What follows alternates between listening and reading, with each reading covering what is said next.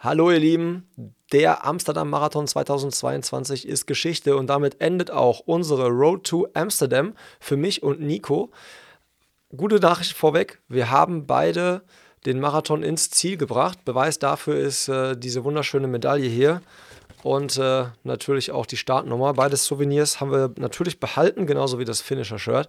Und äh, in dieser Folge geht es einfach mal wirklich darum, ey, wie war das am Race Day? Wie ist der Amsterdam Marathon von der Stimmung? Was haben wir beide so erlebt? Was würden wir definitiv jetzt irgendwie anders machen? Äh, Nico kann leider aktuell nicht live dabei sein, weil der ist noch äh, in Guatemala im Urlaub, aber ich habe eine Sprachnachricht bekommen, die äh, füge ich natürlich hier auch ein und ich habe ganz, ganz viele Fragen von euch gekriegt und genau die wollen wir hier auch nach und nach beantworten. Aber erstmal fangen wir jetzt äh, mit dem Race Day an. Und ähm, da fangen wir wirklich dann ganz, ganz vorne an. Morgens 6 Uhr, Wecker klingelt, habe ich mir direkt meine Packung äh, Haferflocken mit äh, Milch reingehauen, die ich schon den Abend davor halt quasi so habe einweichen lassen. Und äh, dann war ich auf der Suche nach äh, einem heißen Wasser, also Wasserkocher. Das gestaltete sich gar nicht so einfach, weil das Küchenpersonal wollte mich eigentlich nicht in die Küche reinlassen weil er irgendwie nicht Bescheid wusste, obwohl ich das eigentlich wieder dreimal abgesprochen hatte, um genau diesen Stressfaktor zu eliminieren. Hat nicht ganz geklappt. Also ähm, musste ich mir da irgendwo heißes Wasser klauen. Und ähm, ja, dann ging es los zum, zum Start. Nikos Hotel war relativ nah beim Start dran.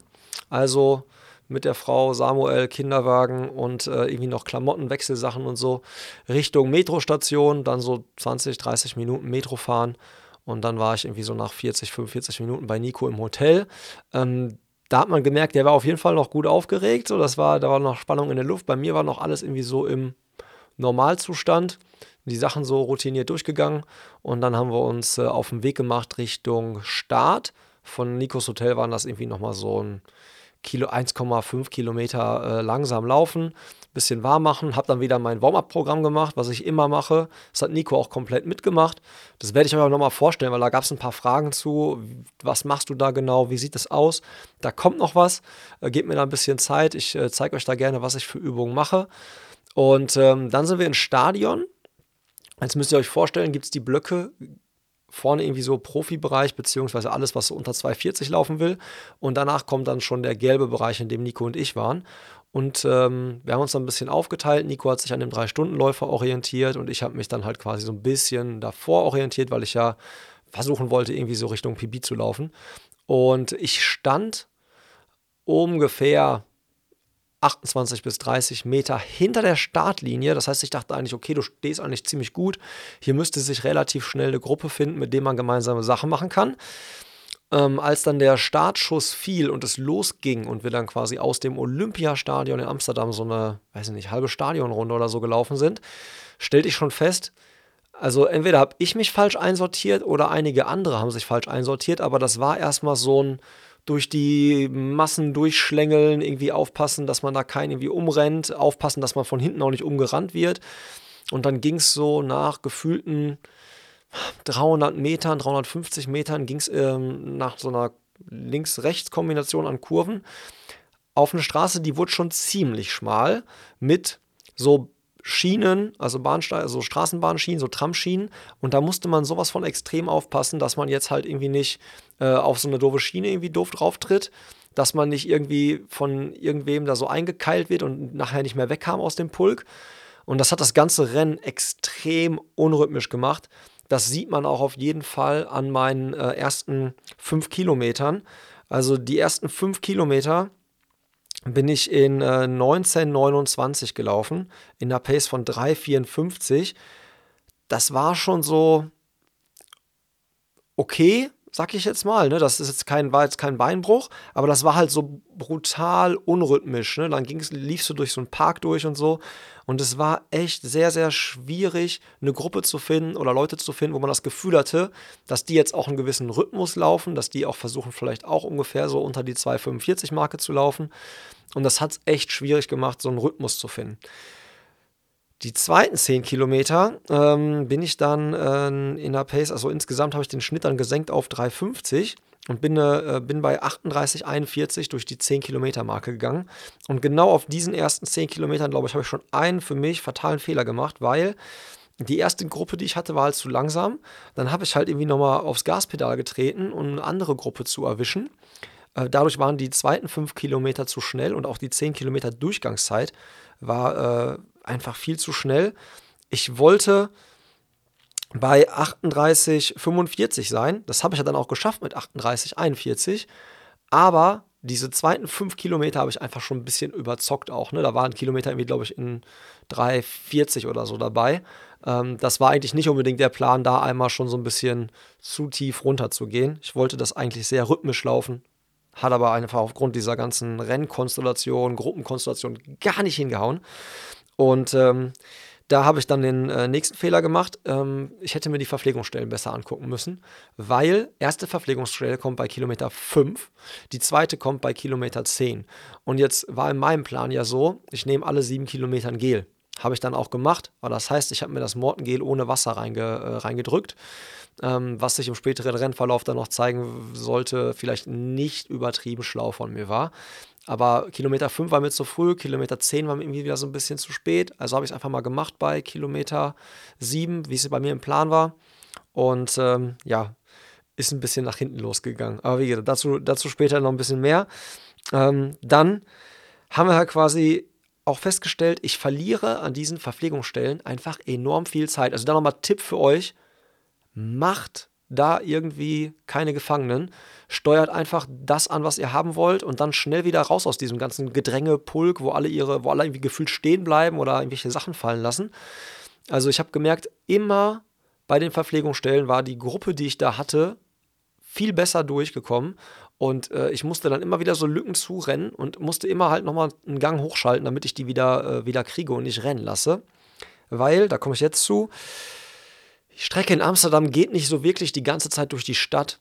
Äh, es gibt einen Streckenabschnitt, der ähm, führt euch quasi auf so eine Straße, da sind nur, ist nur so ein Kanal, das sind nur so Kanalwege. Und ähm, das sieht man auch ganz schön, wenn man sich an meinen Strava-Split ähm, anguckt. Ab Kilometer 14 rennt man quasi sechs Kilometer nonstop in die eine Richtung von diesem Kanal. Links und rechts ist auch nichts außer irgendwelche Felder oder so. Also man ist nicht vom Wind geschützt, gar nichts. Da sind auch kaum Zuschauer, nichts. Das ist Kilometer 14 bis dann am Ende, ich glaube, irgendwie 26 oder so. Ähm, und das heißt also, wie gesagt, sechs Kilometer in die eine Richtung, über eine Brücke, sechs Kilometer in die andere Richtung. Und jetzt war es halt leider nicht so, dass wir Gegenwind hatten und uns dann auf den Rückenwind freuen konnten, sondern wir hatten einfach die ganze Zeit Seitenwind, was halt irgendwie gar keinem was gebracht hat.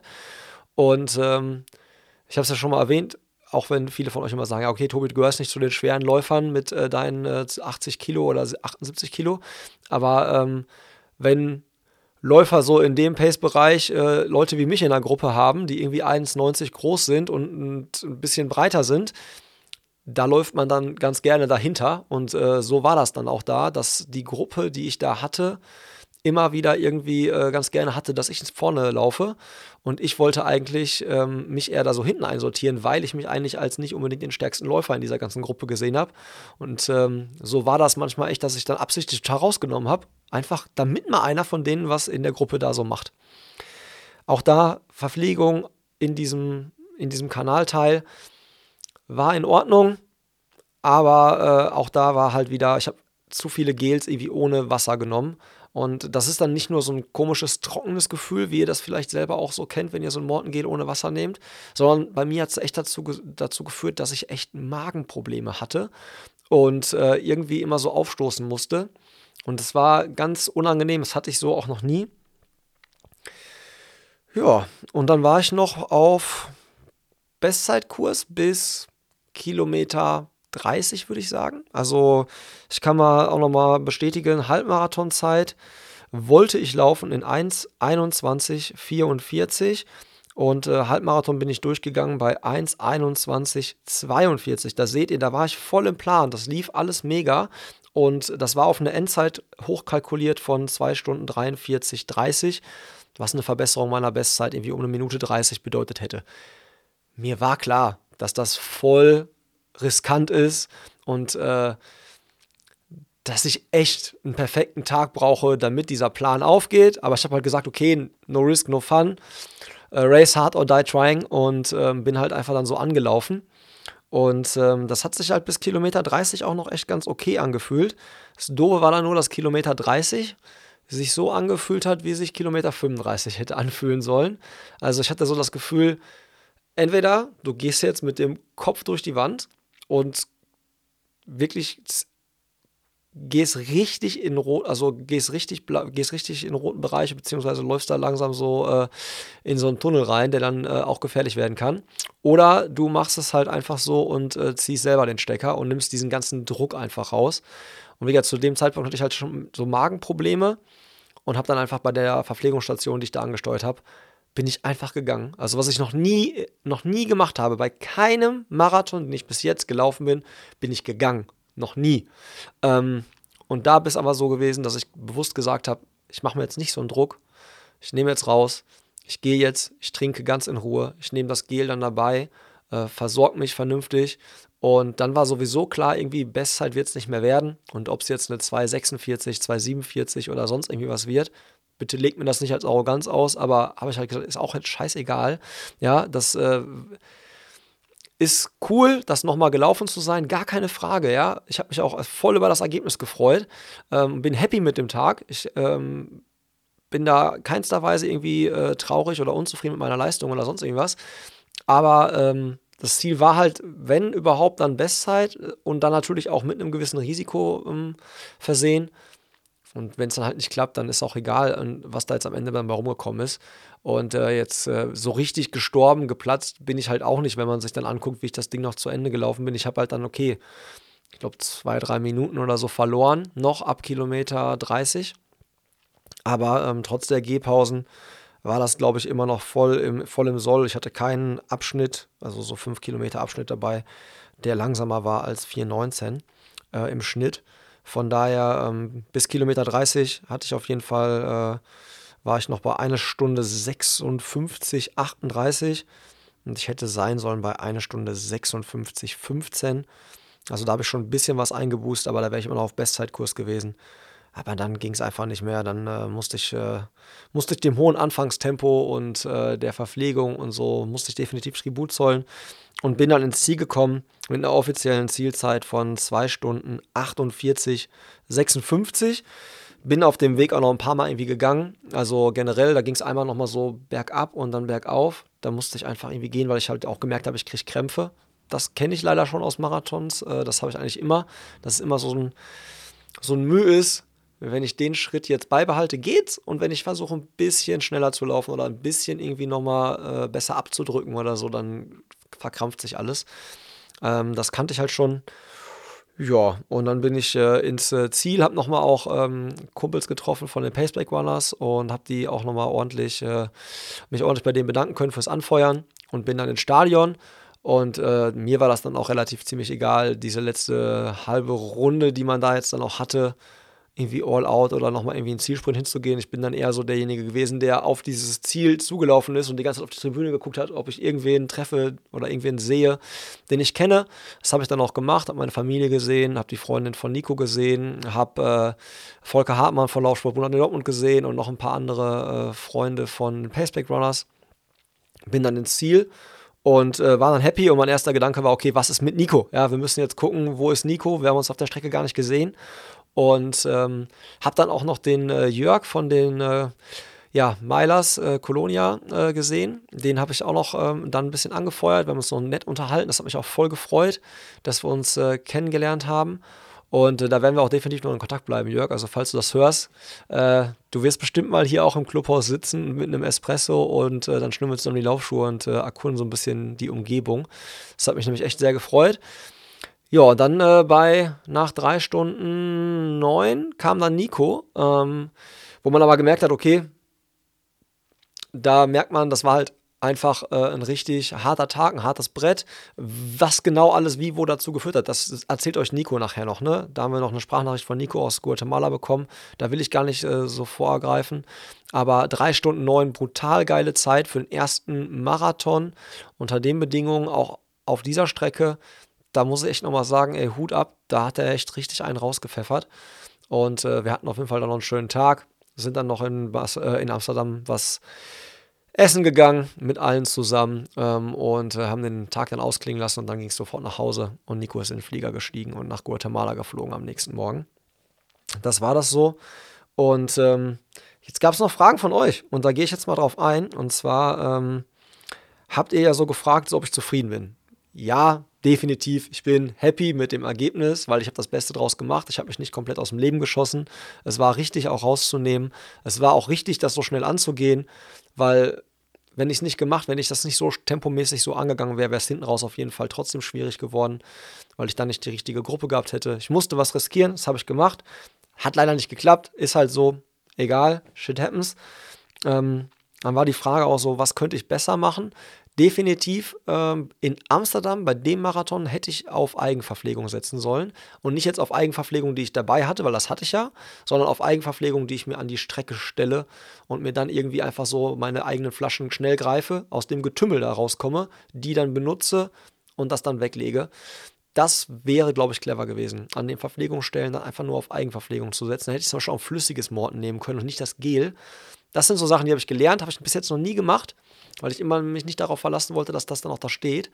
Aber äh, ein Mix aus diesem, ich, ich packe da was in die Verpflegungsstellen und ich habe was am Mann für Notfall, wäre vielleicht da der richtige Weg gewesen.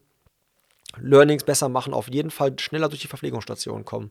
Auch wenn das nur ein paar Sekunden sind, ist dann immer so anstrengend, hinter der Gruppe herzurennen und die wieder einzuholen. Das ähm, hätte ich mir echt sparen können. Ähm, besser machen, vielleicht am Anfang schon dann doch mutiger sein und vielleicht dann doch ein bisschen weiter noch hätte, hätte ich mich vorne einsortieren müssen oder so, um einfach diese Gruppe zu kriegen und da stressfreier wegzukommen. Könnte man überlegen, ähm, ob man das hätte besser machen können. Dann gab es eine Frage äh, zum Trainingsplan mit Drive, was so mein Fazit ist, ob ich äh, mein Ziel quasi erreicht habe. Muss man ja sagen, ich habe ja bei der Trave App angegeben, dass ich einen 3-Stunden-Marathon laufen will. Den bin ich jetzt definitiv gelaufen. Ja? Also da kann man jetzt sagen, die App, okay, drei Stunden funktioniert. Im Vorfeld auf dieses ganze Projekt habe ich auch Fragen gestellt bekommen wie, ey Tobi, wie willst du mit nur drei bis viermal Training die Woche und maximal irgendwie mal so 70, 75 Kilometer die Woche Laufumfang, wie willst du dann Marathon unter drei Stunden laufen? Das geht doch gar nicht. Auch das habe ich gezeigt, dass das halt geht, ähm, mit relativ sag ich mal in Anführungszeichen, wenig, wenig Umfängen äh, so eine Zeit laufen. Das kann durchaus auch funktionieren. Sicherlich nicht bei jedem oder so, aber ähm, es ist auch nicht unmöglich, dass das so funktioniert. Äh, die App immer noch, ich bin voll begeistert. Also ich werde die äh, auch weiter benutzen, weil ähm, ich hatte einfach mega Spaß beim Training und ich fand es einfach geil, dass die Einheiten waren auf der Uhr. Ich konnte es einfach abtrainieren. Ich war dann da fein raus. Das hat mir mega Spaß gemacht, das war gut. Von daher, das soll es so weitergehen. Also da werde ich weiter auf die Trade App setzen. Womit wir dann auch zur nächsten Frage kommen können, so was das nächste Ziel? Äh, ich habe mich jetzt noch angemeldet für einen Traillauf hier in Hagen auf dem Drei-Türme-Weg. Ähm, das ist aber jetzt einfach passt jetzt so noch rein. 6. November, Marathon war 16. Oktober, da ist genug Zeit dazwischen. Das ist in meiner Heimatstadt ohne groß irgendwie Anreise. Ich bin kein ausgewiesener Trail-Spezialist und auch kein äh, Bergziege oder so. Ich laufe da einfach mit und nehme das Event mit und freue mich einfach mal drauf, ähm, da mal das erste Mal dabei sein zu können, weil das noch, noch ein relativ junger Lauf ist. Äh, ich packe euch auch mal in die Videobeschreibung den Link zu dem Lauf, weil ich glaube, die haben noch ein paar Startplätze über. Und wer Bock hat, mal nach Hagen zu kommen, herzlich eingeladen, ähm, mit mir da zu laufen. Fände ich cool. Und ähm, wenn das so ist, dann sagt mal Bescheid, dann können wir uns vielleicht vorher hier auf einem Espresso treffen. Also das ist das nächste Ziel. Dann gab es auch die Frage, nächster Marathon. Ähm, ich muss gestehen, ich glaube, ähm, ich mache da jetzt erstmal wieder eine Pause. Ich habe es ja eh nur gemacht, weil Nico auf einmal auf die Idee gekommen ist. Ansonsten wäre ich eh nicht auf die Idee gekommen, Marathon zu laufen ähm, und hätte mich tendenziell wieder mehr so den kürzeren Distanzen gewidmet. Und da meine ich jetzt so vielleicht 10 und Halbmarathon. Und äh, das Signal von meiner Frau war auch so Marathontraining, Pacepresso, Arbeit, Familie verträgt sich vielleicht nicht so ganz so optimal, zumindest wenn man das dann so angeht, wie ich das dann auch angehen will, alles. Und ähm, von daher äh, wird es erstmal, glaube ich, keinen Marathon geben. Aber ich werde mal gucken, ob ich im Halbmarathon, ähm, ob, äh, ob da noch was geht, ob man da noch mal irgendwie ein bisschen schneller in den unteren Distanzen werden kann. Und dann irgendwann mal, ich meine, Kipchoge hat es vorgemacht, der ist auch noch, äh, auch noch ziemlich schnell gelaufen. Äh, das heißt also, es scheint nicht so hinderlich zu sein, wenn man auch älter wird beim Marathonlaufen. Von daher, äh, da will ich auf jeden Fall die nächsten, den nächsten Fokus drauf setzen, aber nicht unbedingt jetzt direkt für Marathon anmelden. Wobei ich sagen muss, dass der Nico mir schon eine Nachricht geschrieben hat und der träumt schon von Berlin und hat mir irgendwie diese Lotterie geschickt. Aber ey, ganz ehrlich, ich weiß es nicht. Keine Ahnung. Berlin bin ich auch schon gelaufen. Wenn ich jetzt einen Marathon laufen wollen würde, dann würde ich auf jeden Fall versuchen, was zu laufen, was ich bis jetzt noch nicht gelaufen bin. Und ähm, Berlin habe ich schon, von daher, ähm, wenn, dann würde ich, glaube ich, mit Kopenhagen liebäugeln. Das nur mal so am, am Rande. Dann halt äh, gibt es hier noch Fragen auch an Nico. Äh, die wird er wahrscheinlich gleich alles beantworten. Ähm, und dann ist hier noch eine Frage, die kam auch von dem Jörg. Was hat mir gut gefallen und was so gar nicht? Speziell jetzt auf den Amsterdam-Marathon bezogen. Gut gefallen hat mir, ähm, boah, ich fange mal, es ist schwierig zu sagen, was mir richtig gut gefallen hat, muss ich gestehen, weil ich will den jetzt nicht runtermachen, den Marathon, das wäre auch falsch, aber wenn man jetzt schon so ein paar gelaufen ist und man den so vergleicht, ich finde schon, dass die Strecken, dass die Straßen teilweise gerade am Anfang mit so vielen Leuten extrem eng sind, schmal sind, durch diese Straßenbahnschienen es nicht gerade noch entspannter wird, sondern eher nochmal irgendwie so ein bisschen dazu beiträgt, dass mehr Hektik in diesem Feld ist, gerade auf den ersten Metern. Ähm, dann würde ich sagen, dass die Strecke auch nicht brutal schnell ist. Äh, einfach dieses, alleine schon diese zwölf Kilometer an diesem Kanal, also diese sechs Kilometer in die eine und sechs Kilometer in die andere Richtung. Mh, mm, wenn man da ohne Gruppe zum Beispiel unterwegs ist, dann ist das für den Kopf schon echt ein Brett. Äh, und wenn der Wind da echt doof steht und pfeift, so wie es bei uns halt war, dann macht es halt auch nicht sonderlich viel Spaß. Und da ist halt auch echt keine Stimmung, ne? Und ich, vielleicht meine, waren meine Erwartungen auch generell an die Stimmung durch die anderen Läufe, die ich in den Niederlanden schon gemacht habe, einfach brutal hoch. Also gerade Fanloop ist eine grandiose Stimmung. Da war Amsterdam echt irgendwie nicht so. Also Amsterdam stimmungsmäßig hinter meinen Erwartungen äh, an den Lauf geblieben. Äh, auch die Cheerzone von den Running Junkies oder so, die hat man wahrgenommen, aber die ist jetzt halt nicht irgendwie so nicht herausgestochen. Das war jetzt nicht irgendwie so, dass das als der Hotspot in Erinnerung geblieben ist bei so einem Lauf. Und so kenne ich das eigentlich. Also ähm, jeder, der mal Berlin gelaufen ist, der da weiß, was die Berlin Braves, was die Craft Runners, was Runpack Berlin, was die da aufziehen an dieser U-Bahn-Station, an dieser S-Bahn-U-Bahn-Station, da ist richtig, das ist wirklich so der Spot auf der ganzen Strecke. Und das äh, ist da leider nicht irgendwie so äh, gelungen, beziehungsweise bei mir nicht so hängen geblieben. Dann fand ich sehr schade, dass du halt äh, keine Gels vom Veranstalter gestellt bekommst, sondern halt es quasi nur Wasser, ISO und Bananen gibt. Das finde ich äh, für einen Marathon suboptimal. Ähm, dann halt auch die Anordnung dieser Verpflegungsstellen passte jetzt einfach nicht zu meiner persönlichen Strategie. Das gab aber definitiv genug Verpflegungsstellen, da, da will ich jetzt nicht irgendwie dran rummeckern. Aber auch so das Thema Zielverpflegung, ne? Also ich meine, ähm, vielleicht noch kurze Anekdote. Ich habe dann Nico im Arm, nachdem er ins Ziel gekommen ist. Äh, und wir gehen dann so raus. Und dann kommen wir dahin, wo die dann das ISO verteilen, so diese ISO-Flaschen. Und ich frage halt, ob wir jeder zwei Flaschen haben können, ja. Dann sagt sie so, nee, das geht nicht. Also sorry, ist, ich will da keinem was wegtrinken, der dann nach mir kommt. Also absolut bitte nicht falsch verstehen. Aber äh, wir reden hier von einem Marathon, wo du irgendwie eine Startgebühr auch latzt, die gar nicht so unerheblich ist. Äh, dann gibt es auf der Strecke schon halt irgendwie relativ abgespecktes Buffet. Ja? Und dann kommst du ins Ziel und kriegst halt äh, Bananen und ISO. Und wenn du einmal durch bist, kommst du auch nicht mehr zurück. Dann warst du raus. Und du, jeder kriegt nur eine Banane und einen ISO-Drink. Und das finde ich halt echt, also da gibt es Volksläufe, so, die sind tausendmal besser oder Halbmarathons und so, das ist echt, das war echt schwach. Also das war echt richtig schwach für Amsterdam. Aber äh, ansonsten definitiv positiv hervorzuheben für Zuschauer. Äh, meine Frau, mein Sohn und so, die konnten ähm, gut an der Strecke gucken. Ähm, und vor allen Dingen auch, wenn es geregnet hätte, dann wären die auch im Trockenen gewesen in diesem Olympiastadion, weil zumindest ein Teil davon überdacht ist. So die Haupttribüne und Gegen, äh, Gegentribüne. Und das war für Zuschauer auf jeden Fall ganz geil, weil die auf wussten, wo trifft man sich wieder. Das war gar kein Problem. Das war definitiv, äh, ist definitiv positiv. Aber okay. Das äh, waren so meine persönlichen Sachen. Ihr könnt mal gerne äh, kommentieren oder mir auch schreiben, wenn ihr auch in Amsterdam gestartet seid, ob ihr ein ähnliches Gefühl habt oder nicht. Äh, ich fand, äh, das waren so meine Eindrücke. Ähm, und jetzt komme ich nochmal so zu meinen persönlichen Learnings definitiv, äh, wenn ich nochmal meine Bestzeit angehen will, dann werde ich 100 Kilometer Umfang Wochen mit einbauen, damit ich versuche dann, dass dieser dass wir wieder den Kilometer 30 zu 30 machen und nicht zu 35 werden lassen, so von den, von, äh, von den Eindrücken, die ich da hatte. Also weil mir ging es bei Kilometer 30 wirklich so, wie ich es normalerweise von 35 kenne. Und sieben Kilometer mit dem Kopf durch die Wand laufen kann gut gehen. Zwölf Kilometer mit dem Kopf durch die Wand laufen geht nicht gut. Braucht man gar nicht versuchen. Von daher, da muss ich, glaube ich, doch dann mehr Umfänge machen, um dieses Tempo über diese Zeit halten zu können. Dann glaube ich, äh, sinnvoll, dann doch mal öfters mit Brustgurt zu trainieren, weil ich glaube, meine Herzfrequenzdaten stimmen so gar nicht von, der, von dem Whoop und von der Uhr. Zumindest nicht irgendwie, sind die nicht so genau, wie es ein Brustgurt wäre, glaube ich.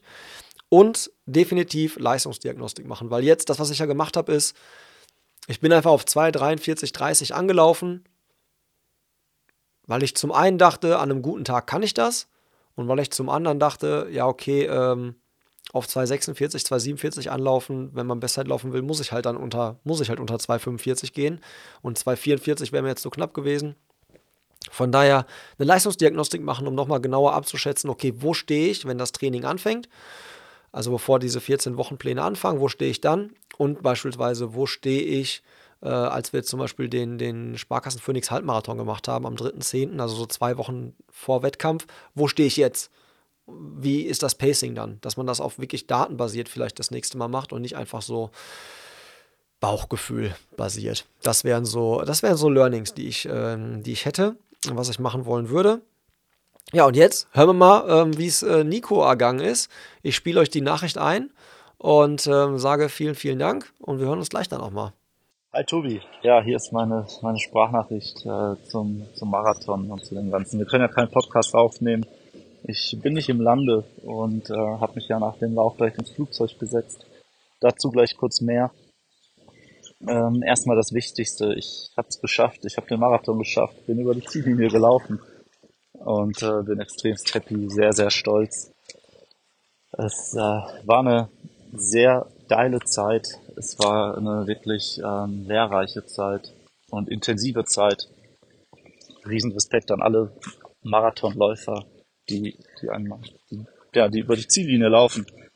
Für jeden individuell. Für mich war es so, ähm, ich habe gemerkt, ich musste starke Prioritäten setzen während des Laufes, der Vorbereitung. Ähm, musste manchmal auch Opfer bringen und bin aber sehr froh, dass ich es nun geschafft habe.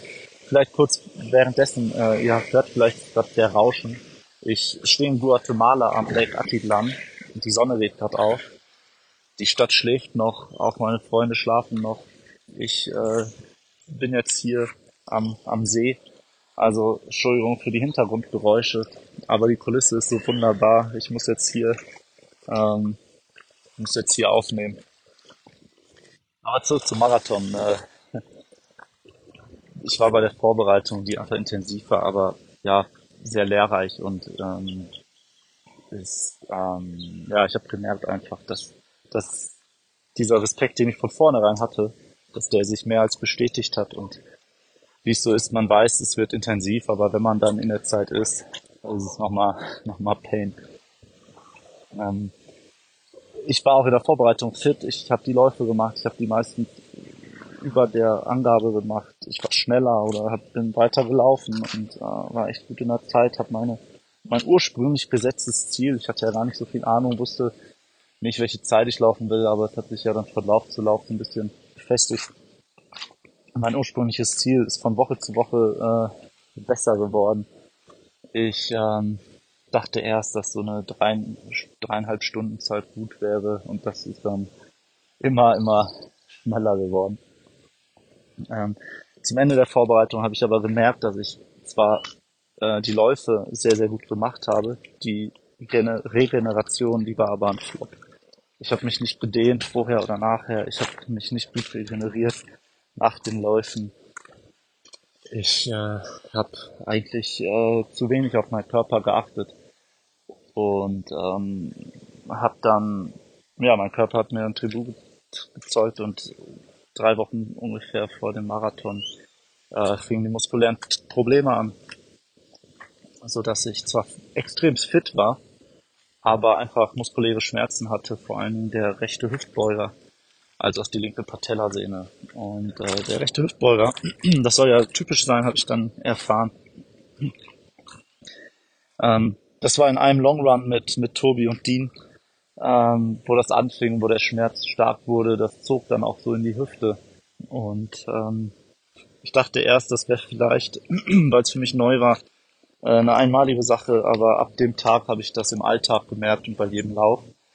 So auch dann bei der Generalprobe des äh, Halbmarathons in Dortmund ab ungefähr Kilometer 16 äh, waren die Schmerzen groß. Ich habe es natürlich noch zu Ende gelaufen, zog aber in die Hüfte und ja, ich habe gedacht, verdammt, in zwei Wochen ist der Marathon.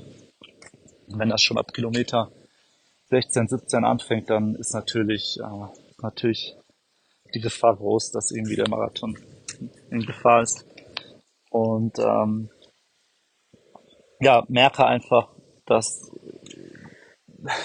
sollte es ein zweites Mal geben, äh, dann äh, muss auf jeden Fall deutlich mehr auf Regeneration gesetzt werden. Ähm, und so kam es dann. Ähm, ich habe die letzten Wochen, dann die letzten halt zwei Wochen vor dem Marathon das Training zurückgeschraubt. Viel trainiert wird dort ja dann auch, auch eh nicht mehr. Ich war beim Physio und habe versucht noch zu retten, was zu retten ist und meine muskulären Probleme zu beheben. Äh, die letzten zwei Läufe liefen auch nicht gut. Also die letzten zwei intensiven Läufe vom Marathon, den letzten musste ich abbrechen. Und ja, wusste, okay, der Marathon, wenn mein Körper mitmacht, dann schaffe ich es von der Ausdauer locker. Aber halt die, der Hüftbeuger, der muss einfach mitmachen. So kam der Tag der Tage. Wir waren in Amsterdam, eine Übernachtung vorher. Wir haben uns, Tobi und ich haben uns morgens getroffen, unsere Frauen waren dabei, haben uns äh, supported. Äh, Tobi und ich sind zum Ziel, äh, zum, zum Start gegangen und äh, ins Stadion. Die Atmosphäre war schon magisch. Und äh, ja, der Startschuss fiel und ich bin losgelaufen. Es lief extremst gut. Ich äh, hatte das Ziel, wenn alles gut läuft, unter drei Stunden zu laufen.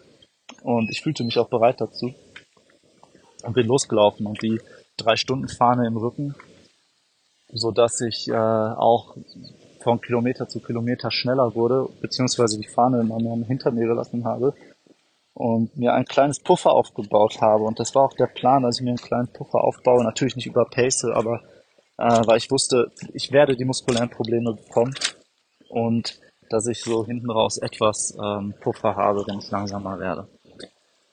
Bin dann gelaufen, Kilometer 8, 9, 10. Ich habe kurz meinen Hüftbeuger bemerkt. Es ließ dann aber wieder leicht nach und wurde dann wieder stärker. Von der Pace war ich so bei 4,06 bis 4,08. Ich wusste, oh, das ist extrem schnell. Eigentlich zu schnell. Aber es, ich war super drauf. Es, es lief wirklich gut. Ja, bis dann, Worst Case, und Kilometer 16. Ähm, ich hatte vorher den Hüftbeurer wieder leicht gemerkt, aber es kam dann, wie es kommen musste, beziehungsweise was ich vorher nicht hatte, der Muskelriss. Hinten rechts mein Oberschenkel, schön ein Riss gemerkt im Oberschenkel, der Schmerz setzte ein. Ich konnte nicht mehr weiterlaufen und hatte hinten rechten Muskelfaserriss. Musste an die Seite, hab geflucht, hab innerlich geheult, hab geschrien, das kann es nicht gewesen sein. Ich bin äh, an die Seite an den Baum, habe mich gedehnt, hab gesehen, wie alle an mir vorbeilaufen und ich am Rand stehe und äh, unter Schmerzen mich dehne und denke, verdammte Scheiße, das kann es doch jetzt nicht gewesen sein. Hab überlegt, was mache ich? War verzweifelt und ähm, gedacht, bei Kilometer 16, ich kann jetzt nicht zurückgehen. Ähm, ich wusste, unsere Frauen warten so bei Kilometer Abschnitt 26 das nächste Mal wieder und habe gedacht, okay, vielleicht kannst du bis dahin locker laufen und dann ja, hörst du halt da auf. Ähm, bin dann nochmal angelaufen, habe gemerkt, verdammt, es geht nicht, musste nochmal an die Seite, habe mich nochmal intensiver gedehnt.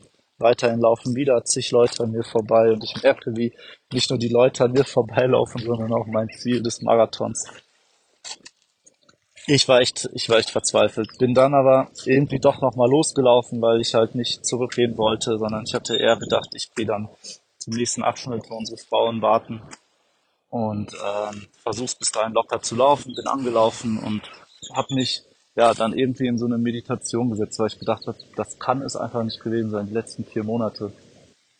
Und ähm, ich will diese verdammte Medaille haben, für die ich so hart gekämpft habe. Ich will diese Medaille haben.